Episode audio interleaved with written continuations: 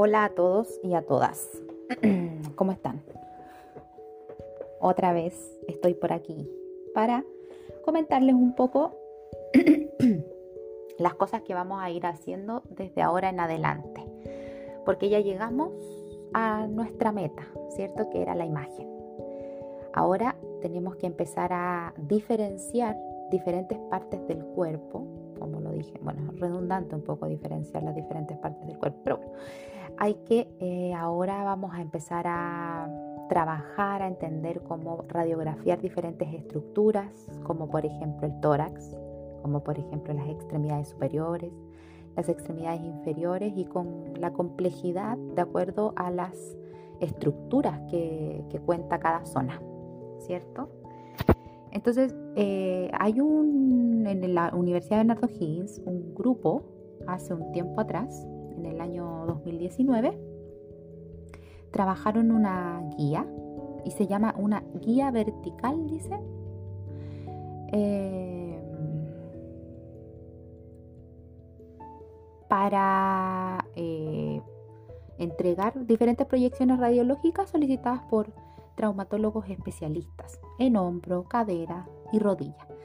Entonces hicieron un manual los chiquillos y en cada una de las proyecciones hay un código QR que los lleva directamente a YouTube a, ver el posicionamiento y cómo realizar esta proyección.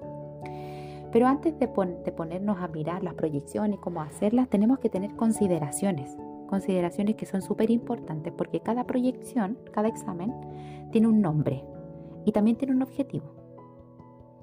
¿Sí? Esta semana nosotros empezamos a ver tórax, tórax desde la mirada de los órganos blandos que cuenta el interior de la caja torácica y también la cobertura, ¿cierto?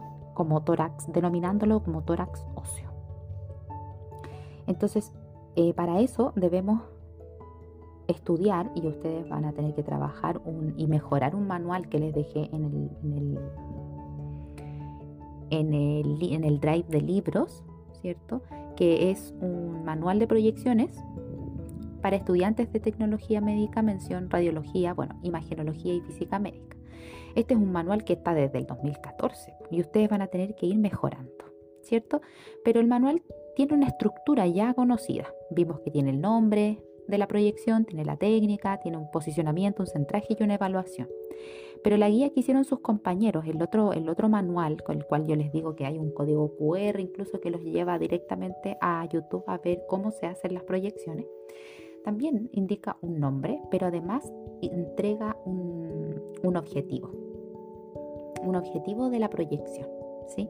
Como por ejemplo podríamos decir que el objetivo del tórax es estudiar las patologías que afectan al parénquima pulmonar, también a entender algunas patologías y, visualizar algunas patologías que tienen relación con el sistema cardiovascular o también apreciar alguna enfermedad congénita, ¿sí?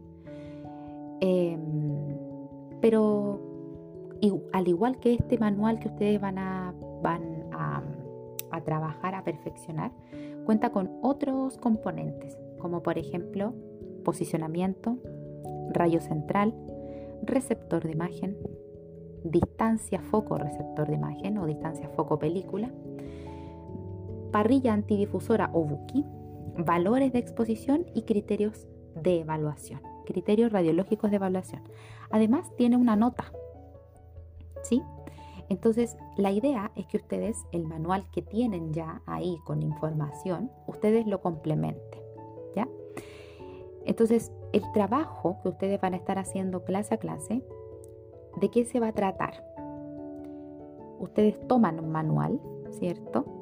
Ya definitivamente van a tener que trabajar con todos los mismos grupos que iniciaron para que no se genere un caos, ¿verdad? Y así ya se organicen de mejor manera y ustedes puedan, ustedes se entienden. Entonces, cada grupo va a trabajar un manual y cada grupo le va a poner, por supuesto, su sello, ¿cierto? Ustedes eh, pero además no van a trabajar únicamente con ese manual porque ese manual necesita complemento, necesita más información. ¿Y de dónde ustedes van a extraer esa información? De otras dos bibliografías que yo les entregué. Una es el Merrill y el otra es el Bontrayer o Bontrayer, como le dicen algunos. ¿Sí? son dos libros. Entonces, por ejemplo, si a Francisca le tocó ver, eh, le tocó mejorar la proyección y tórax PA del manual, eh, ella lo que va a hacer va a mirar lo que dice el manual y en la página, eh, no me acuerdo cuál era, a ver, en la página del tórax PA en la 181, ¿cierto? En la página 181, la Francisca va a ver y va, a mirar y va a decir, mm, la página 181, la Francisca va a mirar y va a decir, ah, ya, aquí está la radiografía de tórax. Y me dice eh, en, este examen que el nombre es tórax PA, que ocupa una técnica de 150 kilovoltios PIC con 6,3 mA y además dice usar cámaras laterales con U. Después en el posicionamiento dice paciente apoyado el apoyando el pecho en el estativo, alinear plano sagital, bueno, PS, que es plano sagital, del paciente con la media del estativo. Colocar ambas manos en las caderas, mover hacia adelante los hombros y los codos lo más pegados al estativo posible de forma que desproyectar las escápulas de los campos pulmonares. El centraje dice rayo central 0 grados en el vértice de la escápula y en el plano sagital medio. ¿ya? El borde superior del chasis debe quedar, etcétera, etcétera, etcétera, etcétera. Ella va a leer y después va a ir a Merrill y va a buscar tórax PA de nuevo y va a leer lo que dice Merrill y va a buscar en Bontraye y va a leer lo que dice Bontraye. Y luego va a decir, mm, como que no está muy bien redactado el manual que hicieron mis compañeros, así que mm, yo en vez de poner en el centraje, por ejemplo, rayo central cero, pongo otro título donde diga rayo central y abajo pongo perpendicular al estativo es decir, en graduación, en ángulo en 0 grados, ¿sí? completamente perpendicular al estativo. Y en el centraje hay un componente, un componente que forma, ¿cierto?, una, una cruz guiándose por un eje longitudinal, por un eje transversal. ¿sí? Y el eje longitudinal es el debe ir esa línea longitudinal del centraje hacia el plano sagital medio y el centraje eh, transversal al vértice de la escápula o a nivel de la dorsal de 7. ¿Sí? Esa es como, como la, idea, ¿cierto? Eh, cuando hablan en el manual de SPP es sistema pantalla película. Y lo que pasa es que estos manuales como son tan antiguos y como siempre se ha enseñado con radiología análoga, ahora hay que sacar eso, hay que empezar a enseñar digital. Y la radiología análoga cuenta con diferentes formatos de cassette. Por eso es que se dan estos números y estas dimensiones de los cassettes. Pero ustedes, lo más probable que de aquí a que salgan, van a salir ya manejando completamente radiología digital. Entonces, eso es lo que ustedes tienen que hacer en los manuales. No rehacerlo, sino que robustecerlo. Y como va a ser un trabajo en equipo, cada uno va a mirar una proyección semanalmente, la va a comparar con las bibliografías base y las va a complementar para que al inicio de cada clase posterior nosotros presentemos los avances y entendamos cómo se realizan las proyecciones.